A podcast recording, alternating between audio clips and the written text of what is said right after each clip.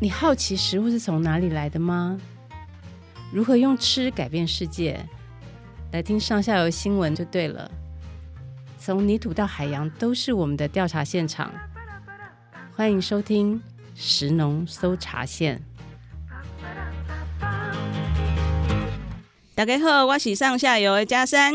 今天我们这集呢，哎，是要来介绍一个非常亲切的水果哈，所以我开场用台语来讲哈。这是一个春天必吃不可的水果，这就是 on 来，嘿，我们的凤梨。最近凤梨哦，真的是超便宜的哦。我家最近的呃水果摊呢、竟然卖四颗一百块，超便宜。大家有没有毛起来吃呢？这个凤梨哈、哦，是一个我们台湾非常有存在感的水果、哦，因为它有一个吉祥的含义，对吧？旺来哈，旺旺来，所以神明的供桌上哈，一定要摆一颗。还有在我们台湾的水果种植面积来说，我特别去查了一下哈，目前哦第一名，大家猜猜看是谁？其实它的季节也快到了，芒果，嘿，啊，第二名是香蕉，第三名就是凤梨哦，可以说是我们台湾非常有本土特色的水果啊。听说这个旺来的名字哦，它为什么这个国语叫做凤梨呢？是因为它上面哦那一重啊，很像凤凰的尾巴，所以叫做凤梨。哎，那上面这边到底是凤梨的尾巴还是凤梨的头呢？俗话说“旺来头西龟尾”，好，就是讲旺来头凤梨的头哦，跟西瓜的尾巴特别好吃。那请问这个凤梨的头到底在哪一边？是有头发的这一边吗？还是底下呢？哎，这个很多人都不知道哦。今天我们就邀请到一个非常资深的凤梨专家来跟大家分享凤梨的秘密。我们嘉义大学园艺系的名誉教授李唐茶老师，老师你好。好，哎，大家好，哎，李老师哦，研究凤梨有多少年了呢？呃，我大概跟凤梨接触啊，是在民国七十三年开始哦，真正的跟他接触。那为什么会去接触他呢？最主要啊，我在民国七十年到台大去念书，刚好有一个学长啊，嗯，他在做凤梨相关的研究，哦，啊，大概等到一龙搞阿公，他的凤梨品种多好吃。哦，嘿，哦，就好吃，就好吃，啊，甲声甲拢流喙烂。有一天就跟他讲，那我毕业以后啊，嗯，这个你要不要凤梨苗给我？嗯，因为我家是务农的。哦，老师，他说可以。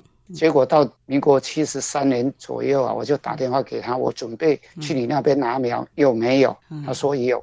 那么刚开始接触的就是台农十一号。哦，那时候到十一号而已。对对，对，那个时候到十一号，不止十一号，其他的也有。嗯，可是他认为台农十一号相当不错。嗯啊，因为有部分已经在外销给日本嘛，所以呃，我就拿回来。我家住在台南市。嗯嗯，好。嗯，我就在那边来种，嗯，啊，种了以后啊，非常好玩，嗯，因为我那边是水田，嗯，种了了呢，嗯，厝边隔壁啊，里外苦产鬼拢讲吼，啊，这头壳唔读书，头壳叫歹，水产那咧种旺来，对啊，一般他们认为不适合啦。啊，事实上是绝对没有问题。哦，没有问题。啊，以前的人都认为水稻田就是种水稻嘛。嗯嗯，怎么会去种凤梨？嗯嗯。那么我在那边种凤梨，我知道那个来种都绝对没有问题。嗯。因为我那边排水很好。哦。不会有积水的问题。嗯嗯。那我种的目的两个。嗯。一个是因为当时能够种的蔬菜跟水果的种类，对我们而言。嗯，不够多，嗯、啊，所以想说，假如引进了一个凤梨，看看它管理会不会成功，这是一个目的。哦，第二个目的呢，引进来以后要去做一个试验，不过这个试验呢，讲起来就更小，哎，完全失败。嗯，啊，所以再这样下去呢，嗯，啊，就一直摸摸摸摸摸，啊，一直到啊这个两千年，就民国九十几年的时候，那个时候呢。台湾啊，为了想把我们的凤梨外销，嗯，所以在农委会的农粮署，他就成立了一个叫做凤梨产业技术辅导团，嗯，好，那成立这一个团里面啊，他们刚好少一个人，嗯，就是做凤梨采后处理的这一个人，哦，啊，所以呢，就把我纳进去，我就开始边做凤梨边研究。然后收学生啊，哦，就做这一些凤梨相关的研究。嗯，所以从那个时候一直到现在，嗯，虽然已经退休快三年了。不过还是一直的在摸这个凤梨、嗯、啊，摸索不完了哈。摸，摸最开始以为它很简单呐、啊，啊，摸了以后才知道，哦，这个凤梨实在非常的复杂，非常跟我想象的完全不一样。啊，可是已经摸下去了，陶体了一点。爱惜嘛，跟凤梨绑在一起了哈。对对对对。哦，所以老师一定尴尬，这个凤梨水果哈，很奇妙啦哈。就是呃，其实我们自己那个消费者在听到凤梨的名字的时候，也觉得非常的好玩哦。就是呃，除了我们最常吃的叫金钻凤梨以外哈，呃，我们又有听到说，哎，最近什么中国偷种我们芒果凤梨哦，哈，还有那个释迦凤梨啊，还有苹果凤梨、西瓜凤梨。还有各式各样的凤梨，据说我们育种总共育出了十八种。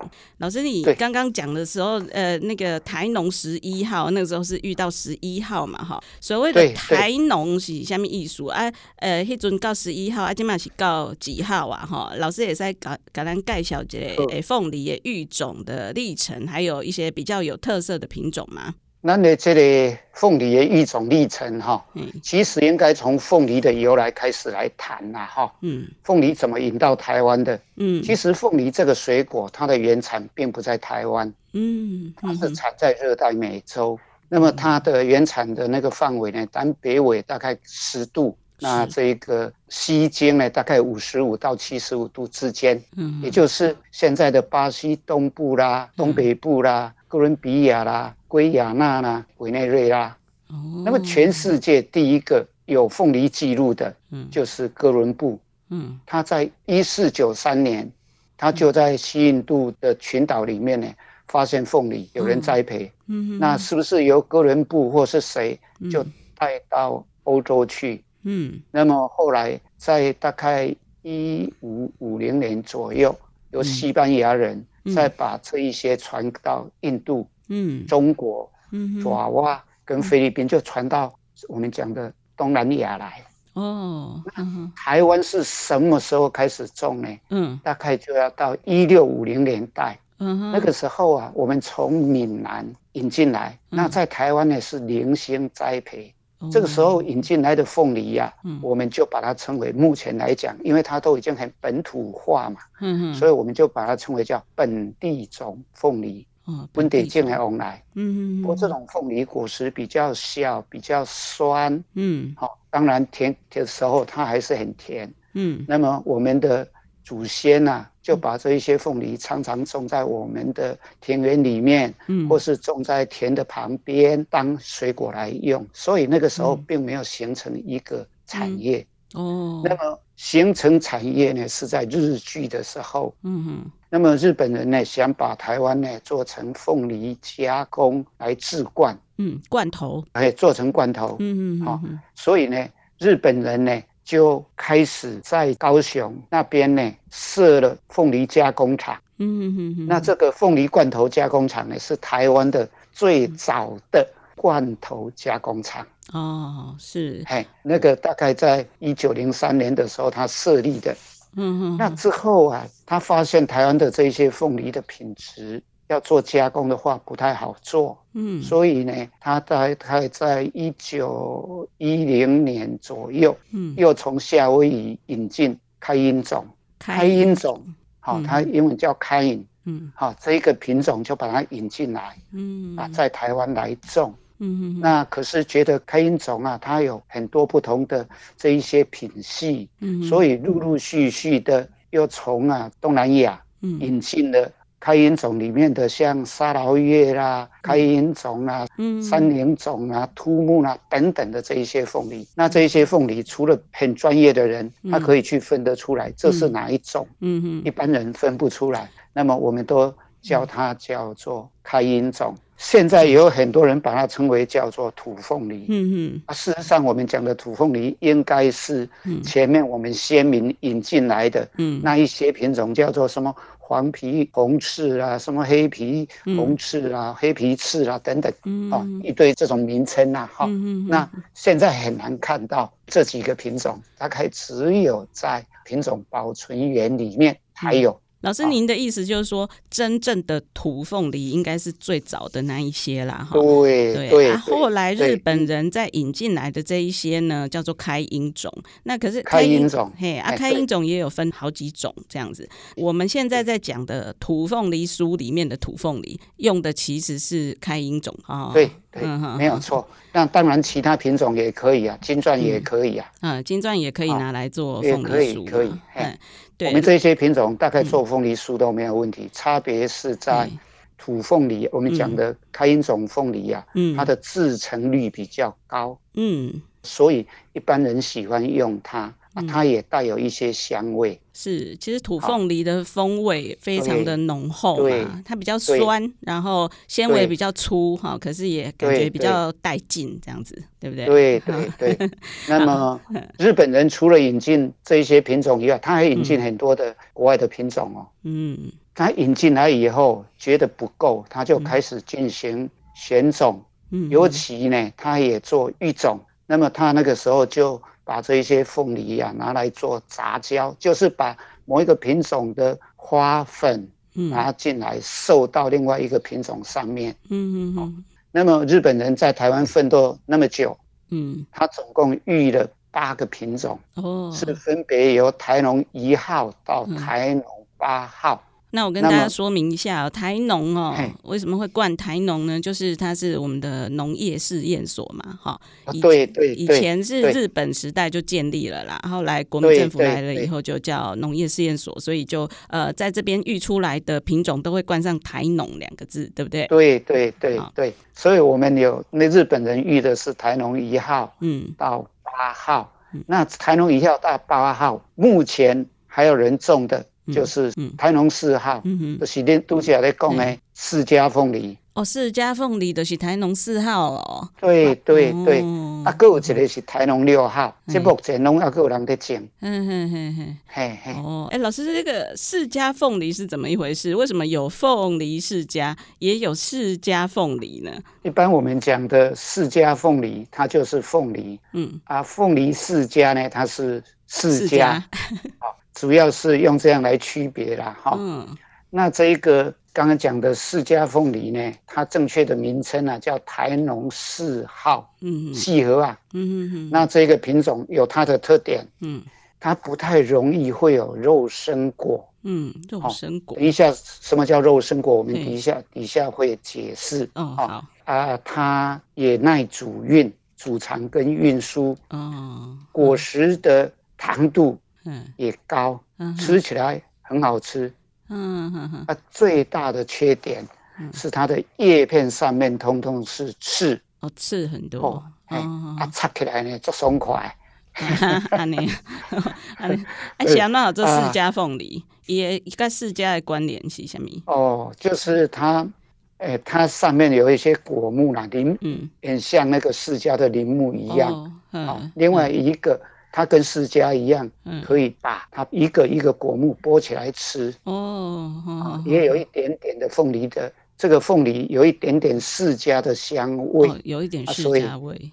对，就把它称为叫做释迦凤梨。是哦，很有趣耶。那芒果凤梨又是怎么一回事？老师，我们现在是遇到呃台农几号了？哦，台芒果凤梨是最新命名的台农二十三号。嗯，那这个品种为什么会称为芒果凤梨？嗯，你假如充分的让它成熟，嗯，它会有很浓的香气。嗯，那我们吃起来那个香气里面呢，有一点芒果的味道哦，有芒果香。所以当时育种者就把它称为叫做芒果凤梨。嗯嗯嗯嗯。老师，那西瓜凤梨又是怎么一回事？哦，西瓜凤梨是因为它的果形很大。那在凤梨的品种里面啊，有一大的一个品种就是大果，大粒的。哦。啊，所以。那个西瓜凤梨好好种，它可以种到很大，跟西瓜一样大，就把它称为叫西瓜凤梨。像那个小玉西瓜那样子，还是比小玉西瓜还大？比小玉还大哦！真的，哇塞！真的真的。哇，这这凤梨的品种原来有这么多哈！那为什么我们现在大部分买到的都是金钻呢？金钻是十七号嘛，哈，台农十七号。对，老师可以讲一下这个金钻为何独霸市场吗？哦，金钻这一个品种啊，它比起来它算好种，嗯，产量又高，嗯嗯嗯，植株也没有刺，哦，没有刺很重要，要不然农民很辛苦哈。对对对，嗯。啊，所以。农民愿意种，嗯，那对消费者来讲，因为它吃起来肉质很细，整个口感很好，嗯，低酸，它的酸度不高，嗯，所以吃起来会觉得哇，它实在是很甜，嗯，好，嗯啊，又好种，市场接受度又高，所以有很多呢就变成台农十七号的天下。哦，那也做过调查了，说台湾的凤梨，台农十七号大概有百分之九十。嗯，哎，难怪有很多消费者，你问他这个是什么凤梨，不管哪一个品种，几乎都讲这个是台农十七号。对啊，大家只认识这一种哎。对，那他猜对的几率就有百分之九十了。哎，真的。对，而且“金钻”这两个字也取得蛮好的，就是感觉就是非常宝贵的一个水果这样子。对对对，在命名的时候啊。听说是叫金钻啊，哦，金钻，金钻，金钻，那、嗯、后来不慢慢的演变变成金钻，那、嗯啊、所以我们现在都叫金钻，金钻凤梨，是，大家反而把它正式的名称台农十七号凤梨给忘掉了。哦，哇，哎、欸，这个我们大家都不知道哎，原来哎对，本来叫金钻，真钻呐哈，后来转为金钻哦，更有价值感哈。对，嗯，它还有一个另外的名称。叫做春蜜，春蜜就是在春天的时候，吃起来跟蜜一样的甜，嗯，所以要把它称为叫做春蜜。所以我们大概知道，它会大力的在台湾推广，它会被大力的来种植。主要原因之一是它在春天的时候品质真的是。非常非常的好，嗯嗯嗯，所以刚刚主持人谈到的，现在呢，凤梨便宜又好吃，嗯，好，现在开始正是这一个台农十七号凤梨的品质最好的时候，嗯嗯，随便买它都很好吃，尤其今年呢又干旱，没有什么雨，哦，那凤梨吃起来更好吃，更甜，嘿，嗯，所以我们也建议消费者有机会呢，不妨。多享受一下，嗯，真的要趁这个时候，不是每年都这样的哦，哈。对，不是每年都这样。嘿。好，哎、欸，老师刚才有讲到我们。台湾凤梨曾经有过一个辉煌的年代哦，就是那时候做很多的凤梨罐头哦，然后外销到全世界嘛，哈，所以那个时候还是用这个开英种在做凤梨罐头哦。可是后来大家也知道，就是说这个凤梨罐头的年代，呃，后来就走下坡了嘛。于是那个时候我知道说，我们台湾的凤梨哦，有历经一个转型的过程哦，就是说，哎，还好我们有育出很多的品种哦，尤其是这个十七号出来，所以当它转为内销为主的时候呢，哎，我们也接得上这样子。那我们知道说，其实台湾的凤梨现在还是很努力想要外销嘛。但是老师可不可以跟我们分析一下？我们现在如果要外销，我们就是要跟别的国家做比较嘛，哈，我们是不是有比人家好吃，或者是呃比人家便宜，比人家成本低，还是怎么样的？这个到底我们目前有哪一些挑战必须要去突破的？还有我们台湾的凤梨跟别的国家比起来有什么特色呢？谈到这个哈，嗯，其实。也有一点心酸呐、啊。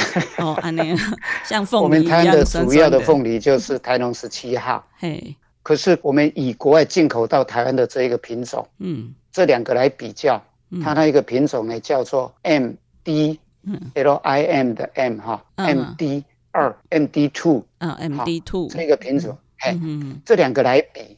各位也许去大卖场买过，嗯，这种国外进口的凤梨呢，嗯，它的果形非常整齐，嗯，好难得讲的细汤贼，细汤贼，它果实啊上下很一致，哦，上下一致，哎，跟跟我们的圆筒一样，嗯，好，嗯，那这样的话比较容易削皮，嗯，另外它的外观呢，嗯，它们有打蜡，比较亮丽。凤梨要打蜡哦，对对对，而、啊、我们没有打蜡，我们没有这种习惯哈。然后它的果木就刚刚讲的哈，因为凤梨是一百多朵左右的小花，嗯，集合而成的一个果实，嗯，好，那它的果木比较大，嗯，啊，果木又浅，嗯，果木浅有一个好处就是说它削皮的时候被我们削掉的量比较少，嗯哼哼，我们能吃的部分比较多。另外，它有一个台湾的台农十七号比不上的，就是。它的凤梨头跟凤梨尾，嗯，品质的差异，嗯，很小，台湾的很大，哦，好，我我们做过调查，糖度哦，就是会差到五到六度左右，哦，这样，所以差异太大了，好，那所以我们知道台农十七号的外观颜色跟光泽，也比不上人家，嗯嗯，哦，外观比不上。可是台湾的台农十七号有一个很大的优点，嗯，它在每年的三月到五月，嗯，或是到六月初的时候看天气，这个时候的品质是可以这样讲，嗯，应该是全世界最好的，嗯嗯嗯嗯，所以我常常这样开玩笑说，这一段时间内是台农十七号的天下，其他品种要打败它不容易，嗯嗯嗯嗯，好，这个是。我们的比较了哈，嗯，那当然还有其他的优缺点呢，不过主要大概就是这一些，嗯，国外的凤梨它不是很甜，嗯。不是非常的吸引人，不过人家就非常的一致。嗯，我们在市面上看到大细料当中赶快，嗯，他们有经过分级，台湾的没有，在市场上的五年五家咩五家奇形怪状的，嗯，然后冠牙大小也不一，啊，人家的冠牙都一定大小，哇，所以我们当然了，我们不能放弃自己呀，嗯，所以台农十七号也有它的天下。啊。所以在台湾台农时期要生产的时候，它 MD2 怎么敢进口？嗯嗯哼，哎，对，所以我们大概也是在这个金钻凤梨比较量少的时候，我们才会去进口 MD2 啦。哈，对，没有错，没有错。不然以台湾人这种刁嘴的程度哦，吃这个 MD2 一定觉得人在干嘛？往来这这什么味道哈？那就拢无比安尼哈。但是呢，让这个 MD2 哈的是在外销全世界哈最主流的品种，对不对？因为它呃就是看起来好看嘛，漂亮。然后整齐，然后削皮好削，所以对外观还是有点重要啦。哈，虽然我们的金钻呢是真的是无敌好吃的，可是如果说我们外观不整齐呢，哎，在人家还没剖开的时候，我们就先输了嘛，是不是？对。对啊，所以照老师这样子说哈，我们的凤梨呢，其实是外貌要注意一下，这样子要规格要再更统一一下，里面品质没有问题啦，但是就是说爱打扮之类啊那样哈。你很内行呢，我我我特例为讲哎哈，我就去统整你的话浓缩一下这样子。嘿，所以呢呃，老师刚刚有讲到这个所谓凤梨头跟凤梨尾哈。呃，就是像 MD two 就是比较一致的，按、啊、我们台湾的呃金钻就比较不一致。那到底哪一边才是凤梨头呢？老师，凤梨头的是嗯，这里果梗这边，果梗是有圆圆的屁股。这一端吗？对对对，中间有一个，就像大概五十块钱呐，或是更大的一个圆圈圈的那一端，哦，也就是我们平常放在下面的这一端，其实它才是凤梨的头啊。对对对，哦，我们讲的凤梨尾就是有冠芽的这一端，叫做凤梨尾。哦，所以跟我们的直觉是相反的。嗯，哎，凤梨头为什么比较好吃？哦。凤梨头比较好吃的原因哈，嗯，刚刚有谈到，嗯，一个凤梨啊，大概是一百多个小果，嗯，聚合而成的一个大果，嗯嗯嗯，它的开花呢，是从刚刚讲的那个果梗端开始，一直往上开，哦，那开花的时间呢，不等，有的时候是十几天，从第一朵花到最后一朵花谢掉，可是有一些时候就变成。四十几天这么多，嗯，哦，凤梨头这边它的花比较早开，所以这边的果实应该会比较早成熟。哦，哦，哦，哦，啊，所以我们讲的红来桃加一定会较低。嗯，啊，因为我们采收的时候不可能让尾端也通通全部变红了再来采啊。嗯嗯，你假如这样的时候采，那么它的。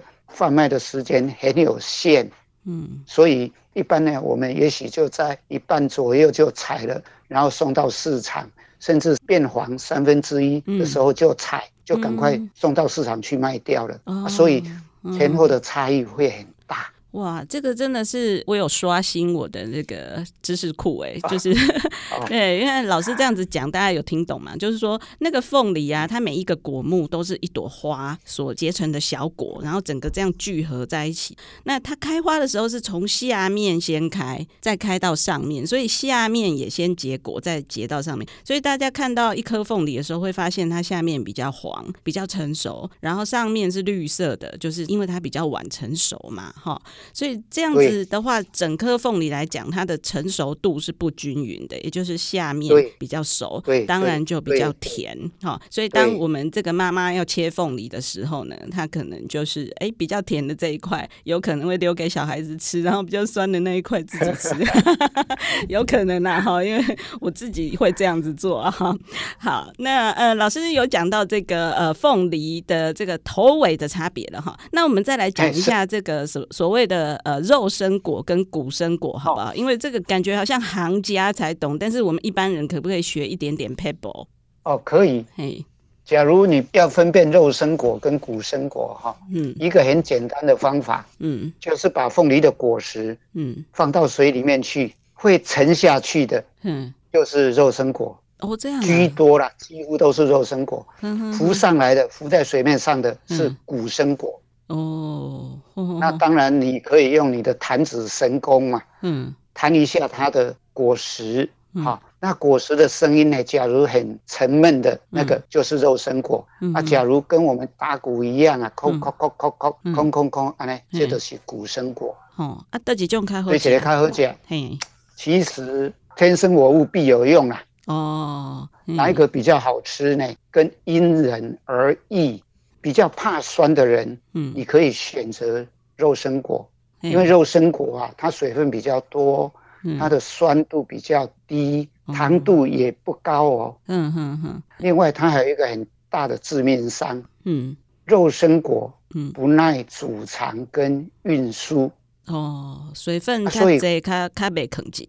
对对对，爱就搞贵些。嗯，容易过熟，很容易过熟。嗯哼哼哼哼，好啊，所以肉生果适合怕酸的人来吃。啊，古生果，古生古生果的糖度比较高，酸度比较高。嗯，它吃起来它的风味会比较浓，嗯，给综合起来。嗯哼哼哼，我就喜欢这种。哦，老师喜欢古生果。我们台湾呐，要把这种观念呐带到正确，也花了很多年。嗯，现在还是很多人搞不清楚状况。嗯，我记得老一辈好像蛮多人爱吃肉身果。对，没有错，没有错。嘿，对，市面上也有人专门在卖肉身果的。嗯，这样子，所以是因为嗯、呃，肉身果可能跟老一辈小时候吃的是比较接近的嘛。对，那个味道很接近，就是那个味道。所以这个古生果说起来是品质比较好啦，就是说它比较耐储运嘛，哈。我们如果外销的话，也一定是选古生果来外销嘛。对对，没有错。嗯嗯，了解。老师，那我还有一个疑问哦，就是说以前的凤梨好像比较会咬舌头，会嘎叽。啊，今嘛那像较袂安呢？这是为什么？那个是品种改良的结果，因为我们在育种的过程里面，我会去设定目标。啊，假如这个品种它会咬舌头，就不要了。嗯嗯嗯嗯。啊，所以后面的这一些品种几乎都不会这样子啊。啊，当然有很多人非常敏感呐、啊。舌头特别敏感，对 对，所以老师这跟那个什么打生长激素无关系不？这这个就进入到谣言这这个部分了哈。就是说，其实凤梨有很多的谣言，大家以前应该都有听过，就是一些乡野传说，讲有蛀虾 啦，哈，不的是讲呃，加上在熊翁那个呃什么消防人员还是医护人员都不太敢吃嘛，哈。老师可不可以跟我们厘清一下这两个传说？一个是打生长激素，另外一个是呃吃了会就是事情很旺这件事。哦，好，这个问题很好。嗯，对这一个问题呢，嗯、我解释了很多遍。哦，是因为以前我常上那个消费者教育啊。嗯哼，嘿，那要谈这个问题呢，我们先从什么叫生长激素？嗯，生长激素这个名词啊，是用在动物上面。那么在我们植物上呢，不叫生长激素，叫植物荷尔蒙。哦，那植物荷尔蒙它代表的是植物体本身合成的，它有一定它它的生理作用。早期我们会用一些植物荷尔蒙类的东西来处理。嗯，那那个时候的背景是这样。嗯，因为啊，我们种的是开音种。嗯。开音种它的果梗比较细小，嗯哼，啊，尤其采收的时候又缺水，那么它的果梗容易折断，嗯，啊，所以要想办法让它的果梗高一点。啊，后来研究的结果就找到一个叫做植物生长调节剂，嗯哼，这个植物生长调节剂跟植物荷尔蒙的差别是，植物生长调节剂会包括所谓的人工合成的这一些化学品，嗯哼。那当时找的是植物生长调节剂 NAA，有人把它称为叫奈乙酸钠，好喷在凤梨上面。对对对，哦、那后来喷了以后，果梗变粗，果实也变大。嗯哼，那因为植物生长调节剂这种东西，我们都认为有一定的缺点。嗯哼，最近农民要让果实长得更大，其实刚刚讲的这个。NAA 呀、啊，几乎不会去用，嗯嗯，现在用的都是植物萃取的资材，那这些资材甚至在有机上也可以用啊，甚至在很多友善上面都会用。现在大大部分都用这个，或是用其他肥培管理的方式，嗯，来处理。哦，外面都说啊，农民呢去催田，把除油低啦，嗯，好。说农民那个方法实在是很恶劣啊，嗯，催油滴，其实一个催油滴，它里面用的主要几乎都是钾肥而已，哦，是用肥料啦，包括一些对，用肥料来调整，嗯，好，所以它会有时候会在采收之前一个月左右，或是这更早，嗯，就去施比较多的钾肥，嗯，那这样它就变甜。所以很奇怪哈，我讲施肥，大家大概可以接受。嗯、啊，你哪个讲吹油滴，大家都惊对吧？嗯，对。其实是就是这样是啊，哈。啊，事实上没有那么严重啊。嗯。几乎这一些植物荷尔蒙几乎不用，因为一般荷尔蒙很贵啊。嗯嗯嗯嗯，哎，这个大家可以放心。所以老师的意思是说呢，哦、其实有的时候会用到一些植物的生长调节剂，不过那个可能是过去哦，在还在凤梨罐头那个年代，对对对，用的比较多啦。那个时候用的比较多。对啊，啊，现在大家都这么注重食安哦，其实农民大部分是用钾肥的方式来让凤梨变甜，对对，那这个是没有什么食安疑虑的啦。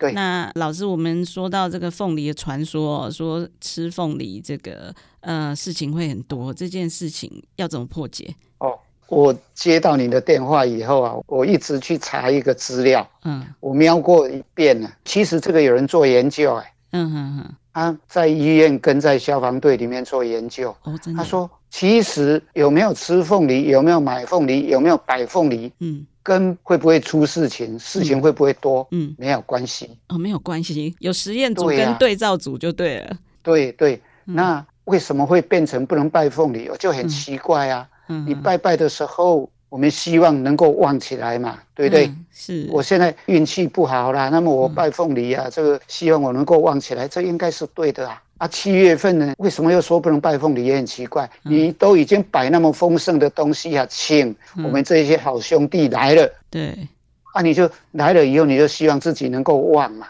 嗯、啊，所以拜凤梨有什么错？是，对呀。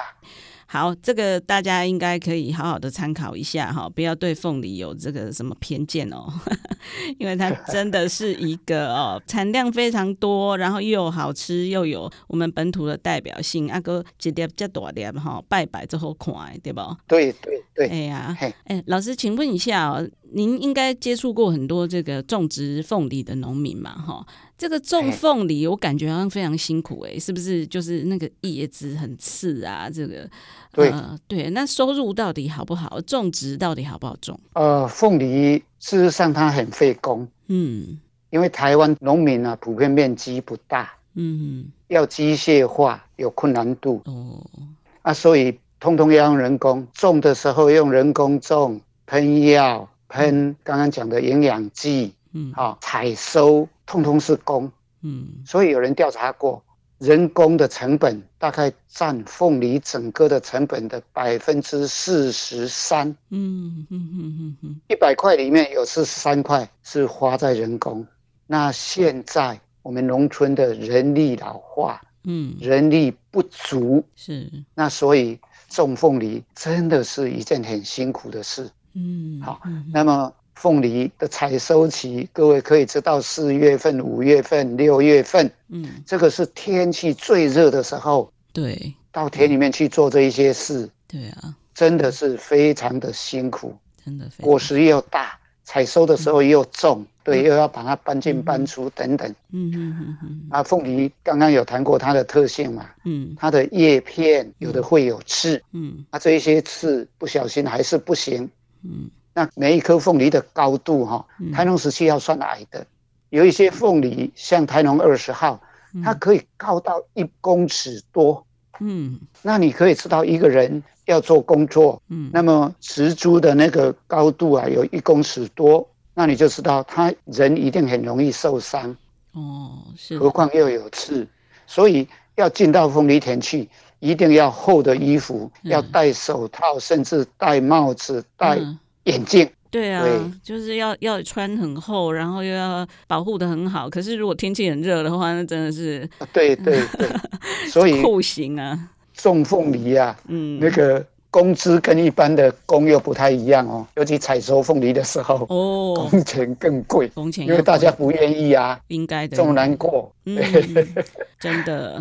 而且我我记得凤梨有一个很特殊的步骤哦，就是南部很多凤梨要戴帽子。对，因为我们前阵子有看到那个南好像屏东吧，有呃农民把凤梨的帽子哦设计成不同的颜色，然后呃拼成一个猫头鹰的样子。所以如果从空拍来看的话，你会看到哎这片凤梨田呢有一对很漂亮，有一个猫头鹰的图案哦。那凤梨呢，它的帽子是什么呢？就是好像就是一片薄薄的纸还是什么？老师可以跟我们讲一下凤梨为什么要戴帽子吗？好，嗯。凤梨戴帽子主要的原因是要防止太阳晒伤我们的果实啊，所以我们要去做这个处理。嗯，那我们最开始的时候是怎么处理呢？嗯，那个凤梨啊是从心部长出来的。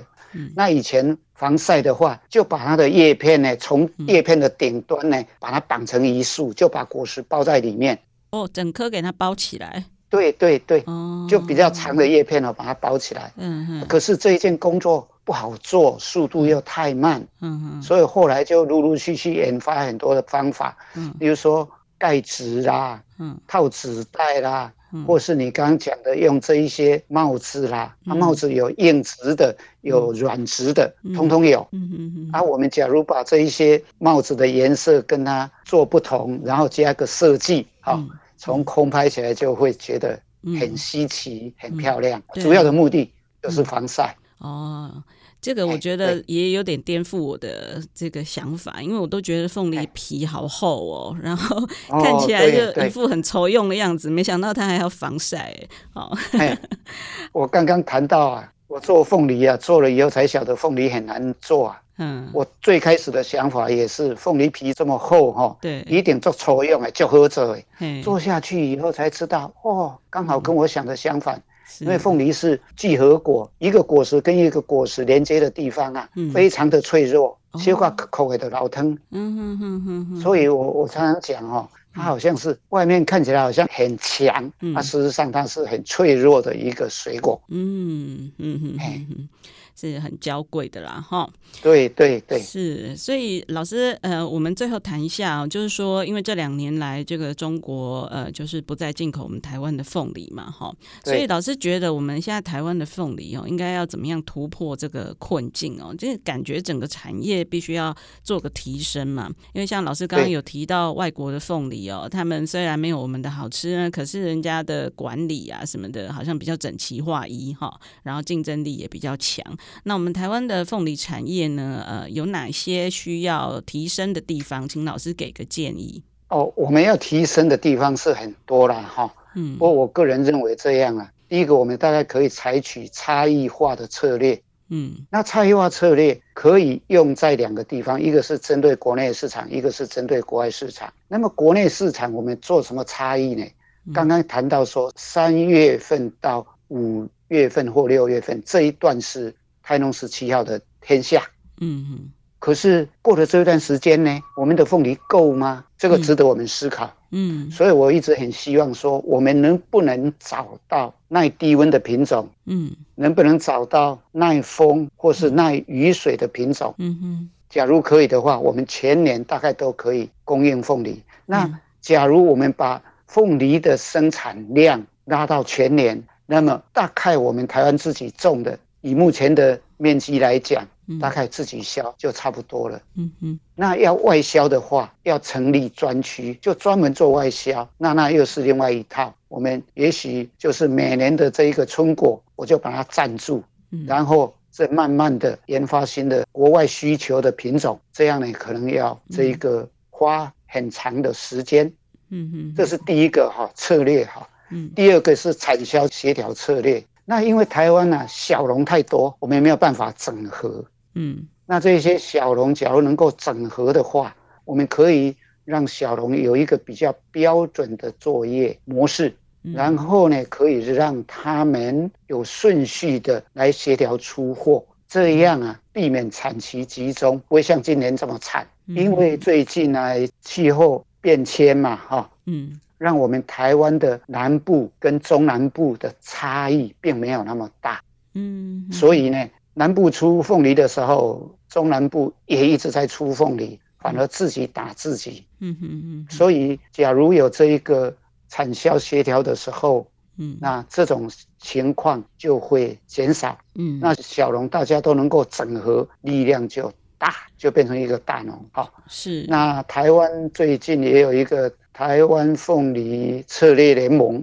嗯，目前有在运作，嗯，非常期待这一个策略联盟，嗯，能够真正发挥产销协调的效果，啊，是。那第三个呢是要考虑到低成本的策略，凤梨从种到采收大概一年半，好，那刚刚讲过用人工来管理。费用实在是太高了，嗯哼。啊，刚刚讲，假如说我们能够把小农集合起来，变成一个团体合作的概念，嗯，或是用委托或共同经营的方式导入机械设备，嗯，机械，这样呢可以解决这个农村劳力缺乏跟生产的成本，好，大概我们只能这样来做了哈，是，剩下的，比如说。我们也可以研发什么它高附加价值的这一些产品啊，哦，或是特殊成分的产品啊，这个是可以做，但是这种是比较长期。嘿，那短期的大概刚刚，我个人认为刚刚那几个做法是大概要去去做。嘿，OK。好，老师提出了三大策略哦，其实还蛮重要的哦，哈，就是首先要有差异化，就是我们可能要走的是比较高品质的路线，然后第二个呢，就是大家要策略联盟哈，就是小农要集合起来，就是对啊，像国外人家奇异果为什么可以行销全世界，其实就是他们的农民非常的合作哈。然后再来第三个就是说，有没有可能更低成本呢？用机械化的方式哈，这个也跟第二个有关系。如果大家集合起来的话，这个面积大了，就比较有可能机械化嘛。对对。然后第四个就是说，哎，可不可以发展一些高附加价值的加工的产品啊？像凤梨酵素啦，还是呃凤梨酥，我们也已经做得很厉害了嘛。哈，好，老师，你可不可以教我们一下哈？到底要怎么样挑凤梨呀？哦，第一个你要了解它的。品种跟成熟度，例如，呃，台农十七号我们讲过了，大概在三月到五月嘛，好、嗯哦，那台农四号就在大概五六月份，这个是比较好吃的时候，嗯哦，台农十一号也差不多，嗯，好、哦，那另外呢，产地呢，台湾从南到北，理论上低温季节南部的比较好吃，嗯，那我这样讲呢，有很多台南啊、嘉义的朋友啊，都说啊，我这样讲很不公平。其实事实是这个样子，嗯，然后接着下来就用你感官来观察哦。那外形，我们希望它能够以果实的形状啊要圆整。那假如以金钻来讲，它的那个果木你要挑有有一点凸出来，嗯嗯嗯，好啊。对颜色来讲，嗯，假如这个果实颜色转色越多，嗯，吃起来会越甜越好吃。嗯哼，那假如以金钻来讲，嗯，像现在整个果实一半以上转色，嗯，差不多，或是三分之二转色，全转色也更好。嗯哼哼哼，但是全转车能卖的时间就比较短。对，买回去就要赶快吃掉了。对对对，好，再来听它的声音嘛。刚刚讲过肉生果跟古生果嘛。好，那台农十七号没有什么香气。嗯，可是假如你可以闻到有淡淡的香气，哦，这个更好。嗯哼哼哼，哎，然后接着下来看看有没有缺陷。嗯，它的果木有没有塌下去？嗯，它的。果木跟果木之间有没有流汁？嗯，好、哦，嗯、还有一个果梗我老家不？果梗下不是有一个切口吗？对，那个切口有没有流汁？这个都是我们看的重点。一般有流汁的，它的糖度会比较低哦，水分多，酸度可能也稍微低一点。所以果梗的切口，嗯，要干燥的。嗯哼哼哼，老师，那我有个问题啊，我们刚刚有讲那个糖度的部分啊，它这个底下的凤梨头的糖度会比较高嘛？那如果我把它倒过来放的话，它会不会变平均啊？那个糖会留下来吗？这个是希望它能留下来，啊，事实上不是这个样子。OK，不是讲人想的这样简单。不是，没有啦，没有啦。事实上，这个也有很多人做过调查，这个都是网络上乱传的。哦，这不一样了哈，不一样了，不一样了。假如这样的话，就很简单了。我们采收以后的头尾颠倒就好了，对啊，OK，好哦，老师这含金量很高哈。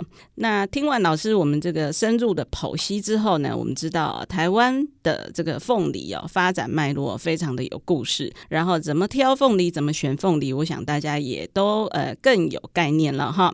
最近这个春天的水果，你说草莓啦、枇杷其实都蛮贵的哦，凤梨呢可以说是一个非常经济实惠的选择哦。还有我想到一个很有趣。的东西就是南部有这个硬凤梨哦，硬凤梨那个罐头，对不对？哈，拿来这个煮鱼啦、炖肉啊，也都很棒哦。就是啊、呃，大家应该要这个好好的尝试一下哈。好，今天我们节目就到这边啊、哦。如果说大家听完觉得哎很实用、很喜欢呢，也请务必要追踪一下我们食农搜查线哦，还有到上下游的官网给我们赞助一下，让我们记者啊、哦、可以有更多的资源出去做呃更棒的报道。导哈，今天非常谢谢李老师跟我们分享凤梨的故事哦，哈、啊，老师再见喽，谢谢你，谢谢主持人，大家再见，好，我们下回见了，拜拜。以上内容是由上下游新闻团队制作，我们是一个线上媒体，特别针对农业、食物跟环境制作每日新闻与深度的调查报道，欢迎大家上网搜寻上下游新闻市集。ba, ba, ba,